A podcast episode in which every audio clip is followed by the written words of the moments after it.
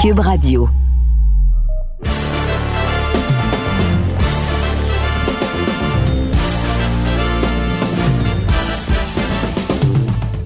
Monsieur Amber. Monsieur Cassavant, ça va bien, mon ami? Ça va très bien. Merci euh, d'être là ce soir parce que, encore une fois, tu es en direct de l'Angleterre. Donc, t'es où ton thé? Troisième, je, je n'ai pas eu le temps de le faire. Euh, j'ai la tasse ici, j'ai le thé ici, j'ai le lait, mais j'ai pas eu le temps de le faire. Euh, je, regarde, il fallait que je mette de l'eau dans une verre. j'ai pas eu le temps. mon troisième semaine, là, je suis à la troisième semaine en Angleterre. Écoute, puis tu as eu le temps en masse, d'après moi, d'aller dans les snooker clubs, comme on peut dire. Ben oui, ben oui, ben oui. Puis je vais aller tout de suite après qu'on fait ça. Euh, j'ai trouvé une belle salle ici, euh, des bons joueurs. Euh, puis eux autres, c'est des fans de boxe en plus. Fait que ça, ça, ça va très bien à date. Excellent. et ben merci aux partisans et aux fans de nous écouter sur Cube Radio, que ce soit sur Spotify, tvsport.ca, une autre édition du balado, le dernier round. On va pouvoir parler de cette grosse victoire qui était dans le coin la semaine dernière de Liam Smith face à Chris Eubank. Également, on a des nouvelles par rapport à Tyson Fury, un boxeur très connu d'Angleterre, et Usyk, et questions des fans qu'on va pouvoir répondre un peu plus tard. Et je t'aurais commencé habituellement avec la victoire de Liam Smith, Russ, cette semaine, mais avec euh, le combat en Angleterre que beaucoup de gens ont hâte de voir ici au Québec. Ce samedi, Assur Beterbiev, invaincu en 18 combats, 18 victoires par knockout, face à Anthony Yard. Et Beterbiev retourne en territoire hostile après son dernier combat face à Joe Smith l'été dernier. Là, il se ramasse pour la première fois en Angleterre, je pense, de sa carrière professionnelle. Oui. Quel était l'accueil? Conférence de presse plutôt aujourd'hui. T'en penses quoi jusqu'à présent, Russ? À date, ça va très bien. Arthur, c'est Arthur. Hein? Lui, on, dirait que tout le monde, lui, le garde comme un mystère autour de lui. Ils, ils, ont, ils, ont, quasiment, ils ont peur de lui demander quelque chose. Puis, il était vraiment bien à la conférence de presse aujourd'hui, la façon qu'il a, a dealé avec les questions, comment il a répondu. Euh, il était vraiment quelque chose de drôle. Euh, le, le, modérateur, le, le, monsieur modérateur, celui qui était qui dirigeait la conférence de presse. Oui, oui, oui.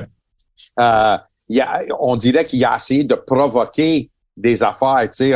Puis là, Arthur dit, est-ce que tu essayé de commencer une, une bataille avec moi puis, puis c'est ça que tu essayé?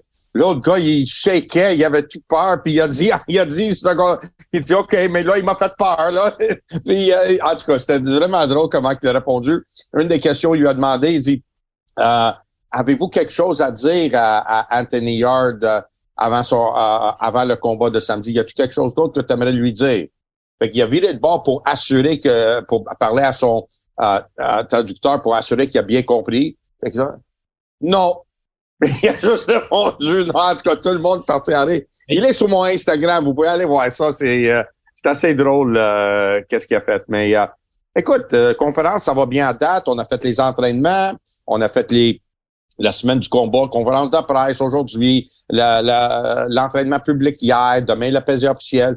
À date, ça roule comme ça devrait rouler, puis Arthur, il est bien cool dans ses affaires, il est très focus comme il est toujours. Fait que euh, je pense pas que ça le dérange qu'il soit en Angleterre ou pas. Euh, ça va, il, va très, très bien.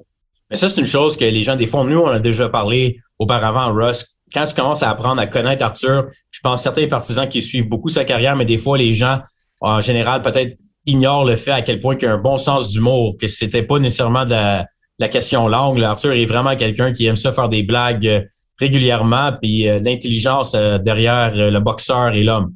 Oui, puis il y a une chose que j'ai, il y a beaucoup qui me demandent ça, puis je lui dis, je lui dis, le Arthur que tu vois maintenant, cinq minutes après le combat, il va être un différent Arthur. Là, sais, là ça va, il va devenir le gentil personne comme qu'il est toujours. Maintenant, vous êtes en train de regarder le guerrier puis celui qui est focus sur la tâche puis euh, il, il est mindé de faire un job qu'il a à faire, qu'il sait qu'il va boxer samedi puis il pense rien qu'à ça. Et toi, tu parles du fait qu'avant qu'Arthur, ça n'a pas l'air de le déranger, qu'il se bat en territoire hostile. Mais Marc Ramsey, l'équipe, son entraîneur, avait déjà même mentionné avec nous autres au balado que lui, il voulait s'assurer qu'il n'y a pas nécessairement des trucs qu'on connaît de la vieille école pour favoriser le boxeur de la région. Qu'est-ce que tu as pensé à date de l'accueil? Et Anthony Yard, lui, par contre, on sait qu'il parle beaucoup. As-tu senti un Anthony Yard arrogant ou tu l'as senti respectueux cette semaine? Du tout, du tout. Même son entraîneur, qui a d'habitude, il, a, mentionné ça à la conférence de presse, son, son entraîneur, Tunde Ajaya, sais, d'habitude, lui, il parle, puis il parle, puis il parle, puis euh, on dirait qu'ils l'ont dit de ne pas ouvrir sa gueule, puis parce qu'on n'a rien entendu de lui euh, toute la semaine, puis même aujourd'hui à la conférence de presse, il était très, très euh, respectueux. Ils ont, ils ont pas, ils ont pas rien dit ni ni Yard, il a rien dit de, de grave. Ils ont gardé ça très, très respectueux, comme ça devrait être, là, parce que l'important, comme conseil, tu peux dire qu'est-ce que tu veux. On a vu ça dans le combat de, de Smith puis uh, Eubank, là, tu sais, le monde parle, parle, parle, puis tu dis des affaires. Au bout du ligne, c'est juste qu'est-ce qui se passe dans le ring qui compte. C'est juste ça qui compte. Puis dans tous les combats à travers le monde, toutes les conférences de presse, que ce soit des quatre rondes ou des main events, tout le monde, il y a 50% des gens qui ont tort dans qu'est-ce qu'ils disent avant le combat. c'est pas une bonne moyenne. il y a 50% qui ont tort. Mais on a déjà vu par le passé que des boxeurs sont capables de rentrer psychologiquement et affecter d'autres boxeurs, ou sinon de créer un certain engouement qui va aller chercher des fans supplémentaires qui s'excitent facilement au blabla pour ajouter des pay-per-view. Tu peux pas me dire que Hopkins et Pascal, il n'y avait pas une guerre psychologique qui avait lieu entre les deux hommes est-ce qu'on aurait vu un résultat différent si Jean aurait fermé sa gueule puis pas dit un, mot? Je sais pas. Peut-être. Parce que, je sais pas. si Ali, euh, Ali, dans le passé, contre euh, d'autres boxeurs, euh, il n'a jamais réussi, tu penses, à, affecter une préparation mentale? Écoute, oui, je, je, dis pas.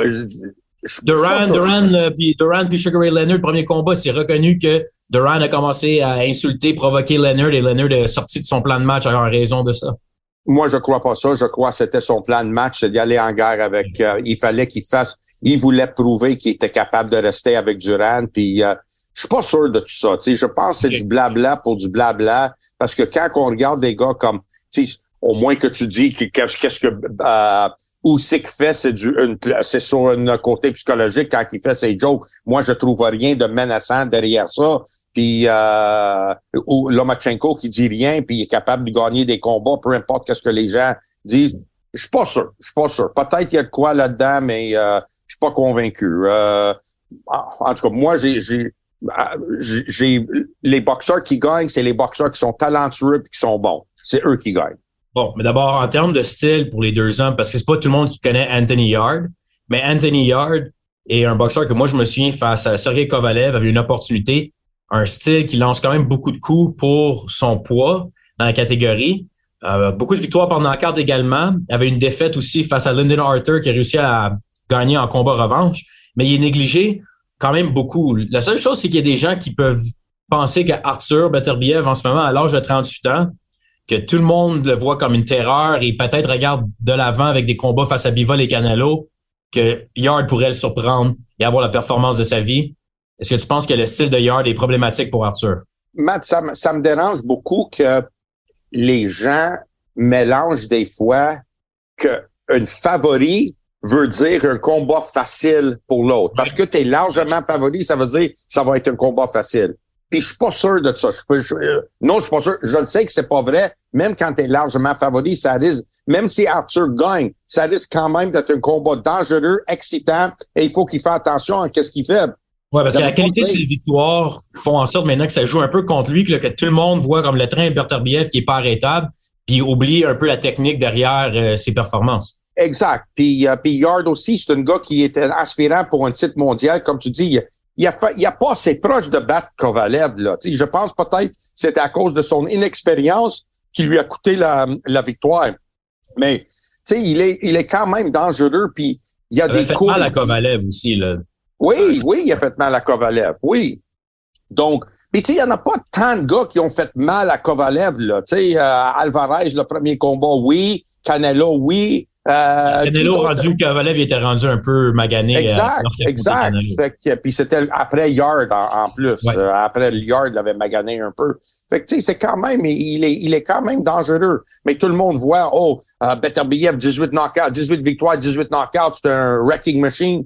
Oui, mais l'autre, il a des knockouts aussi, man. Puis l'autre, il est gros, puis il est un homme, puis il va se battre, là. Qu'est-ce qui... Moi, ça va se jouer sur deux choses. Premièrement, les habilités de Arthur. Non seulement d'être capable de gagner par knockout, mais les, les habilités d'être capable de gagner les rondes sans envoyer euh, yard au plancher. Euh, il est capable de gagner les rondes au point. Ça, ça va être très, très important. Deuxième chose, qu'est-ce comment que Yard va réagir quand il va se faire toucher? C'est ça qui est important. S'il commence à prendre les coups, puis il commence à prendre confiance qu'il est capable de résister à les coups de de, de ça va lui donner confiance. Et là, ça va être important pour Beterbiev de gagner les rondes, même s'il faut qu'il gagne au point. Fait que c'est pas évident que ça va être facile. Là. ça va être un combat difficile, mais oui, il faut que Beterbiev soit favorisé. Il y a une meilleure fiche amateur, meilleure fiche professionnelle, champion du monde. il faut qu'il soit considéré le favori. Mais ça veut pas dire que ça va être un combat facile.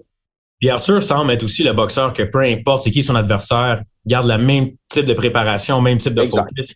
Est-ce que c'est dans les boxeurs que les plus disciplinés que tu as rencontrés de ta carrière, euh, Russ? Et parmi, oui. Euh, Donc, avec les Lomachenko et les Usyk de ce monde? Oui, absolument, absolument. La même chose, le focus, il sous-estime jamais personne. Et peu importe contre qui il se bat, comme tu dis, il, il a la même attention, la même préparation, il fait toujours la même chose. Euh, ça, ça, tu me fais penser à quelque chose. Ils lui ont demandé comment il a fêté son, son 38e anniversaire de naissance. Ah, oh, il dit, j'ai juste, j'ai seulement fait deux entraînements ce journée-là. En tout cas, il, était, il était bien. Mais oui, il est, il, il, porte attention à le combat de samedi. Il pense pas à d'autres combats. Il pense pas à Bivol. Il pense que à Anthony Yard. Puis il y a des gens qui vont se poser la question à quel âge qu'Arthur va ralentir? Il y a eu des blessures physiquement dans le passé a eu quelques combats qui ont été atteints solidement, je pense entre autres à Callum Johnson. Mais de façon générale, il est quand même frais et dispo pour 38 ans. Est-ce qu'on on a du peur que le soir, dans le ring, il arrive, oh, là, la coche a baissé un peu, comme on a vu tellement de boxeurs par le passé, éventuellement, l'âge te rattrape? Ben oui, éventuellement. On sait pas quand, on sait pas. On va voir. Rien vu à date de cette semaine ou durant le cas d'entraînement qui te fait croire qu'il ralentit? Au contraire, la, la, la préparation, l'entraînement qu'on a vu, c'était vraiment un boxeur explosif, rapide, euh, concentré dans qu'est-ce qu'il voulait faire, sharp dans, sur ses attaques, tout était bon, le shadow, le sac, les mitaines, il était vraiment sharp dans qu'est-ce qu'il faisait, il avait pas l'air. Puis après un entraînement, puis il y avait des les propriétaires du gym qui étaient là pendant qu'il faisait faisait ça. Il dit, après une heure d'entraînement, il est même pas essoufflé encore, il a même pas commencé à, à s'essouffler. C'est vraiment, il est dans une forme incroyable, puis il a fait une bonne préparation de camp. Et là, on dire que, admettons, une, quelque chose de fou arrive, Anthony Yard gagne le combat. Es-tu au courant c'est un combat revanche, une clause revanche pour Bartur dans ce combat face à Yard? Je ne pense pas, mais euh, je, ne suis pas sûr. Ça, c'est peut-être une question pour Marc. Euh, je sais pas. Là, ça fait plusieurs années. Ah, écoute, euh, on va pouvoir avoir la réponse au pire la semaine prochaine, mais idéalement, on n'a même pas besoin de se poser la question d'une victoire d'Arthur euh, samedi. On passe au prochain appel. Et là, quand on regarde depuis une couple d'années, les, fans de boxe demandent Arthur face à Canelo. Le Canelo, en raison de sa défaite face à Bivol à 175 livres, on dirait que 175 livres, c'est terminé pour Canelo dans le futur proche. Donc là, on tourne l'attention vers un Bivol Arthur. Mais non, c'est pas trop les plans de Bivol. Et avec les négociations de télévision, Bivol est plus associé à Zone et Matchroom, Arthur avec Top Rank et ESPN. Qu'est-ce que tu penses que la suite des choses par Arthur? Est-ce qu'on se retrouve avec un combat face à Callum Smith pour le prochain combat d'Arthur Beterbiev? J'espère que non. côté personnel, j'espère que ce combat-là se produise jamais. Euh, Arthur n'a pas besoin de ce combat-là parce que Callum Smith n'a pas un titre, il n'y a pas un titre, il n'y a pas une défense obligatoire, non? Oui, mais il ça lui rapporte rien. Il y a tout à perdre, rien à gagner. Tu sais, tu t'affrontes. Tu sais, Bivol, c'est le combat le plus important je serais tellement déçu, tellement déçu si l'équipe de Bivol lui force à faire 168 pour faire un combat revanche avec Canelo. Juste pour aller Il y a des genres de compétiteurs que je pense que lui accepterait peut-être juste pour fermer la, la gueule de Canelo. Laisse-les crever avec le défaite qu'il a déjà. Donne-lui pas la, la, la, possibilité de, de, de venger cette défaite-là, puis continue à défendre ton titre à 175 livres. Le seul problème, c'est que l'argent Canelo est beaucoup plus que l'argent Beterbiev-Bivol. L'argent Canelo-Bivol est plus que l'argent Beterbiev. Ouais, mais surtout avec là, en cause de ce qui se passe en Russie en ce moment, tu ben oui. Euh, Beterbiev-Bivol n'est plus aussi gros euh, mondialement, c'est globalement que qu'il aurait pu l'être il y a quelques à un certain Imagine s'il n'y avait pas eu la guerre où j'ai parlé à des gens aujourd'hui, puis on n'a pas des fois toutes les nouvelles. Il m'a dit que il y a plus que 200 000 Ukrainiens morts dans des, des morts dans, dans le guerre à date. il dit que en tout cas, ça, c'est juste une autre histoire, mais euh, ça va vraiment pas bien, euh, le guerre. Mais si on n'avait pas eu ça, imagine quelle sorte de combat tu aurais pu faire en Russie d'avoir bivol contre, euh, contre Beterbiev pour un championnat du monde. OK, mais là, l'équipe. À l'interne, Marc Ramsey et l'équipe, c'est Beterbiev Bivol ou c'est Beterbiev Canelo qu'on vise? Ben, Beterbiev, euh, Canelo, je pense pas que ça va arriver euh, parce que Canelo veut pas, tu sais, il a, il a vu c'est quoi à 175 livres, tu sais, je suis pas sûr qu'il, je suis pas convaincu qu'il veut aller chercher ça à 175 livres. Euh, ok, euh, Beterbiev Usyk. Usyk, Beterbiev au, au, cruiserweight, je vois ça plus que Beterbiev contre Usyk au, au poids lourd. Maintenant, Usyk est, rendu trop gros qu'auparavant parce qu'ils sont affrontés aux amateurs, Beterbiev et Usyk. Oui. Que souvent, le combat revient. Mais Usyk est rendu à 220, bien établi. Donc là, il y aurait trop un avantage de poids pour que Beterbiev augmente. Je pense que oui, puis euh, mais ce sera en tout cas, j'ai jamais parlé à Arthur de ça, puis ce sera quelque chose que j'aimerais parler à Marc de ça. Euh, si jamais il passe à travers euh, Bivol, ou même si Bivol veut pas l'affronter, peut-être l'autre challenge, ce sera d'affronter des, des gars de, de 200 livres dans le cruiserweight puis aller chercher un, un, titre mondial dans une autre catégorie de poids. Ça sera... Écoute, il y a la force de frappe pour le faire, il y a la technique pour le faire et il y a l'expérience de le faire parce qu'au rang amateur, il a boxé dans cette catégorie-là. Oui, oui. Mais il est quand même capable de faire 175. C'est pas facile comme plusieurs boxeurs, mais il le fait à chaque fois. Oui. Dernière question sur le sujet Beterbiev. Euh, les dirigeants de Top Rank, tes amis, sont-ils euh, déjà arrivés en ville cette semaine? Oui, ils sont arrivés. Euh, je les ai tous vus. Brad Jacobs, il est là. Bob Arum, il est là. Bob a passé l'après-midi après la conférence de presse à faire des entrevues. Puis lui aussi, il était très drôle. après que Beterbiev avait répondu qu'il n'y avait rien à dire, le, le, gars de conférence de presse, il a demandé à Bob, Bob, As-tu des derniers mots euh, à dire pour les gens ici avant le combat de samedi? Il dit, je vais faire comme mon boxeur. J'ai rien à dire. en tout cas, c'était drôle. Tout le monde. encore ça, Bob Arum pour un homme de quoi, 90 ans maintenant? Pas pire, hein? C'est incroyable. Mais OK, donc, euh, tu as eu le temps de parler avec les matchmakers? Top Rank, eux, qu'est-ce qu'ils pensent la suite des choses pour Arthur ou on attend samedi en premier? J'ai pas, pas eu chance de jaser. Euh, en fait, j'ai seulement jasé avec Brad Jacobs à propos du combat de Lomachenko, puis essayer de finaliser ça. Et on a jasé un peu de euh, avec quelqu'un d'autre. Euh, j'ai passé en entrevue Tyson Fury euh, qui essaie de, de, de, des problématiques dans le combat contre Usyk. Okay. Puis, okay. ouais.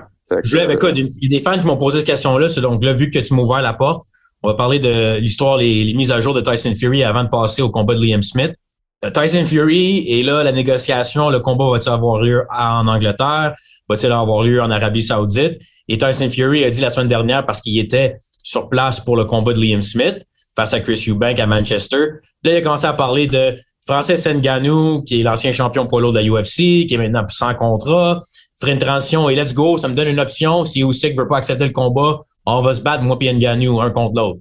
Et là, les gens ont commencé à dire, ah, c'est drôle que le timing, euh, il se donne une petite porte de sortie au cas que Usyk arrive pas. Quand tu es de plus en plus, parce que depuis le début, tu dis que tu vas le voir quand, tu vas le croire quand tu vas le voir, Usyk et Fury. Puis, puis lui, il veut que le combat soit ici en Angleterre. Il veut que ça soit ici. Ben oui, par contre. Hein?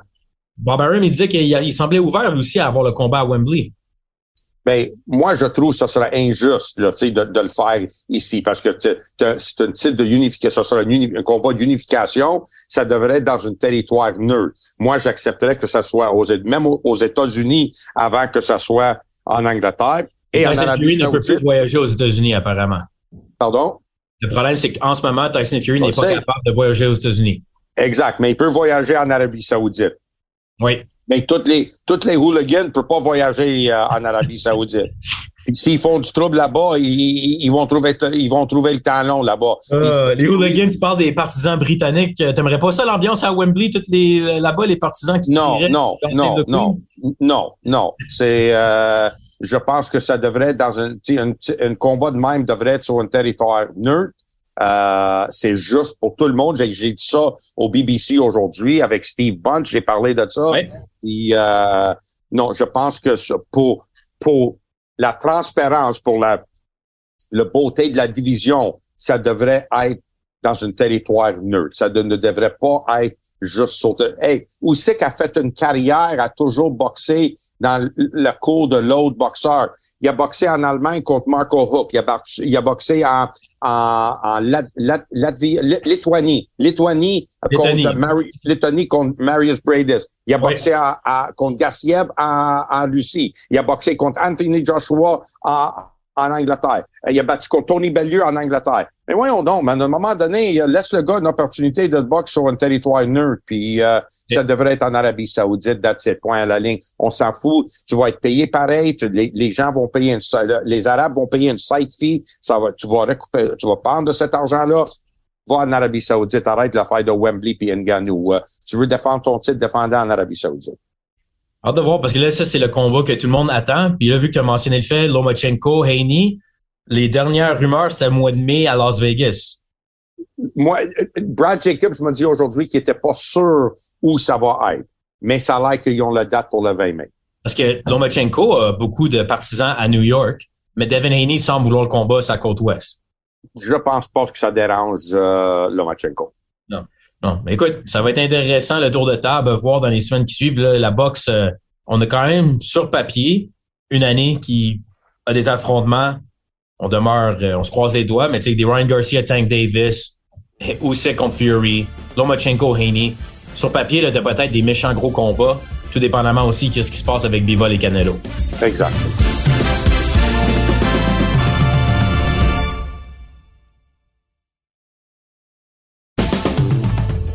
Russ, le temps est venu pour parler de cette merveilleuse victoire la semaine dernière à Manchester. Il y a quelques instants, on parlait de Callum Smith et c'est le frère de Liam Smith. Et Callum Smith et Liam Smith, les deux frères que tu travailles avec depuis plusieurs années dans le coin. Callum Smith est plus gros et maintenant dans la même catégorie qu'Arthur Beterbiev va, va peut-être avoir une opportunité à affronter Arthur dans le futur. Et Liam Smith, à 154 livres pour la plupart de sa carrière, avait déjà affronté Canelo Alvarez par le passé. La 160 contre Chris Eubank, la vedette locale la semaine dernière à Manchester. Roy Jones dans le coin de Chris Eubank, toi dans le coin de Liam Smith. Eubank gagne les trois premiers rounds ou presque. Ah. Liam Smith, par contre, arrive à terminer le combat de façon convaincante, un knockout. Et tu as dit que c'est une des victoires les plus satisfaisantes de ta carrière. C'est quoi? Tu vas, tu, vas, me dire que Chris Eubank n'a pas gagné les trois premiers rounds? Ah, ben là, là, on vient de scraper tout le balado au complet. T'es sérieux, man? Écoute, ça, c'est impossible. Ça change rien en bout de ligne, mais il a perdu les rounds. Non, mais ça change quelque chose que tu vois ça de même. Puis euh, Eubank, je pensais que peut-être qu'il était encore euh, sur les effets d'une commotion cérébrale quand il a dit que j'ai dominé le combat, euh, je me suis prêt de pogner avec un lucky punch, j'ai dominé le combat. On a gagné les deux premiers rounds, on a perdu le troisième. Puis le troisième, on l'a perdu juste parce qu'on laissait, euh, on laissait Eubank frapper. C'est le seul moment où il y avait pas grand-chose qui séparait les deux ans dans les deux premiers rounds. Puis même si tu non, peux tu, penses pas que l'autre qui accrochait comme une pieuvre, ça veut, ça voulait rien dire. Les, les coups qu'il recevait, il a rien fait dans les deux premiers rounds. Il a pas touché euh, Liam Smith les deux premiers rounds. Check la vidéo. Impossible que tu donnes les trois rounds. Voyons donc, man, de quoi tu parles? De quoi tu parles? Je, vais, juste te réveiller un peu. 2-1.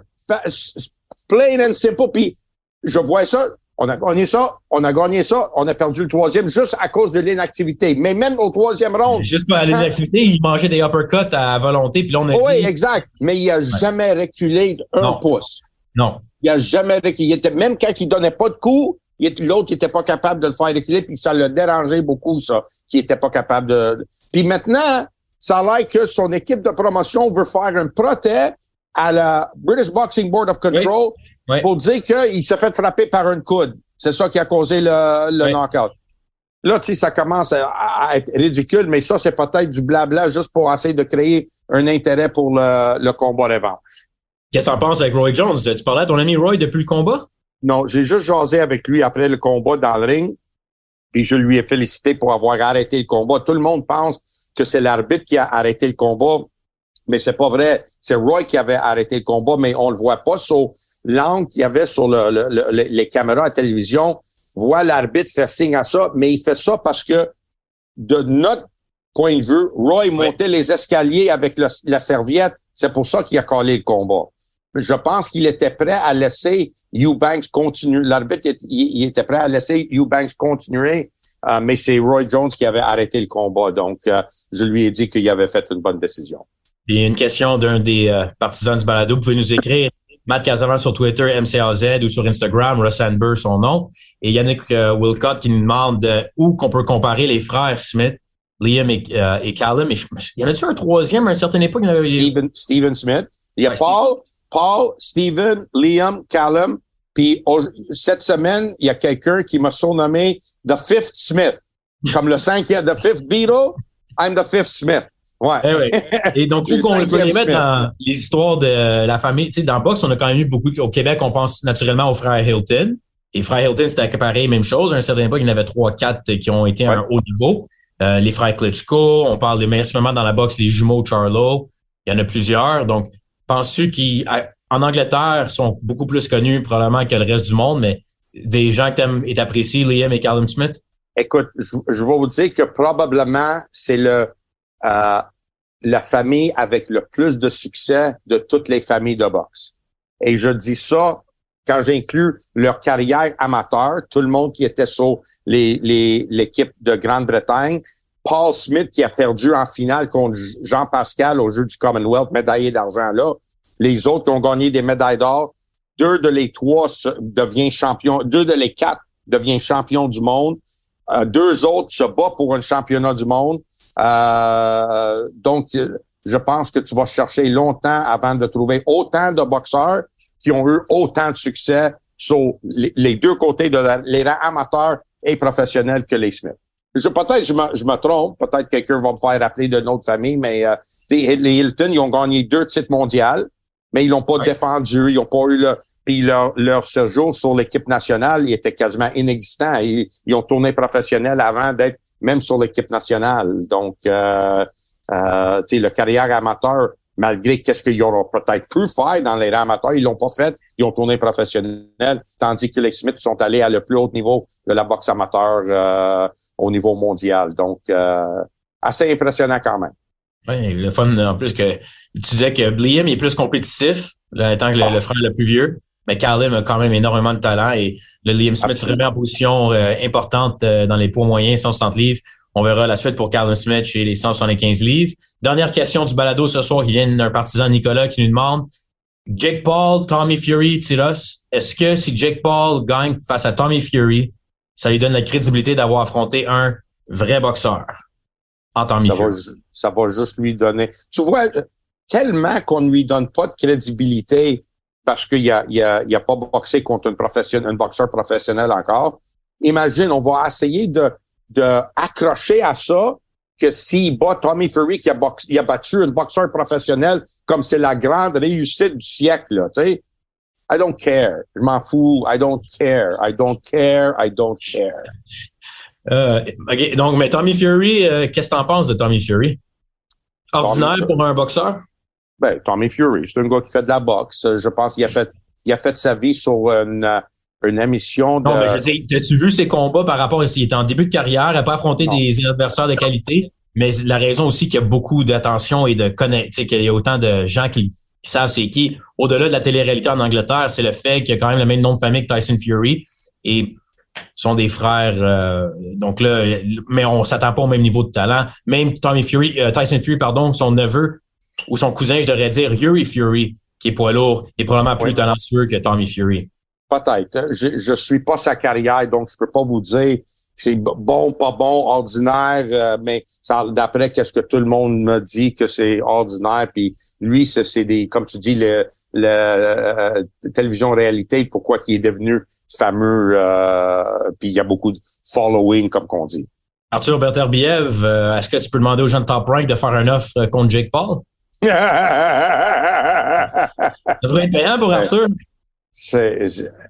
en tout cas, toutes ces affaires-là, la boxe est rendue tellement euh, ridicule que des gens de, qui sont populaires dans un autre milieu peuvent rentrer dans le monde de la boxe. Même il y avait une, récemment il y avait une, une émission de euh, Misfit qui avait eu lieu ici à à KSI, je pense, il a boxé. Euh, un autre influenceur qui la semaine dernière euh, devant 20 000 personnes. Il y avait même un, un, un, un, un, un com comédienne, je sais pas le mot, de, de, de, porn qui était sur la carte de boxe aussi. Une comédienne de porn? Oui. Pas sûr, moi. OK, je, je crois que c'est une actrice Porn star, actrice, ouais. tu sais, c'est ridicule, man. Euh, comment que c'est rendu juste, sais, le monde. Puis, puis l'aréna était plein, plein, plein à capacité, man. Fait que je comprends. C'est pas la boxe qui veut voir. C'est ça la différence. C'est de voir certaines gens faire de la boxe. C'est pas la boxe qui veut voir. Et il y a une différence. Il y a une différence. Bon, mais on va combat qu'on va voir euh, samedi. On a hâte, c'est quoi, aux alentours de entre 17 et 18 heures, heure de l'Est, vers 22, entre 22 et 23 heures en Angleterre. Un autre combat important, Russ, Arthur Beterbiev, son 19e en carrière. On vous souhaite une belle victoire. Prédiction peut-être en plus ou moins 6 rounds? Écoute, je prédis que le combat ne ferait pas la limite. Ouais. Je peux pas vous dire si ça... Écoute, ça risque d'aller profondément dans le combat, mais je pense pas que ça va faire la limite. Euh, parce que les deux, c'est pas des gens de boxeurs qui sont habitués à faire la limite. Leur style n'est pas pour ça. Mais si on voit que, que Yard offre une résistance, puis il vient pour se battre, puis il veut s'imposer physiquement, puis Arthur, il est obligé de boxer, puis l'autre est capable, il, mettons, il se met dans une position défensive de, pendant longtemps. Peut-être qu'il peut risque de, de, de faire euh, la limite. Mais euh, je pense que ça va finir avant la limite, puis je pense que ça va être une victoire convaincante d'Arthur Beterbiev. Meilleure des chances à toi, Russ, et au reste de l'équipe. On va pouvoir se parler la semaine prochaine. Et un autre gala aussi à Montréal, Occasion de Montréal, la semaine prochaine pour Eye of the Tiger. Et le combat d'Arthur, on va pouvoir résumer ça le week-end, euh, la semaine prochaine, pardon. Donc, meilleure des chances, Cyrus. Euh, tu peux aller continuer ta carrière de poule. Mais merci beaucoup, Matt. bon week-end. Bon week-end à tout le monde. Bye bye.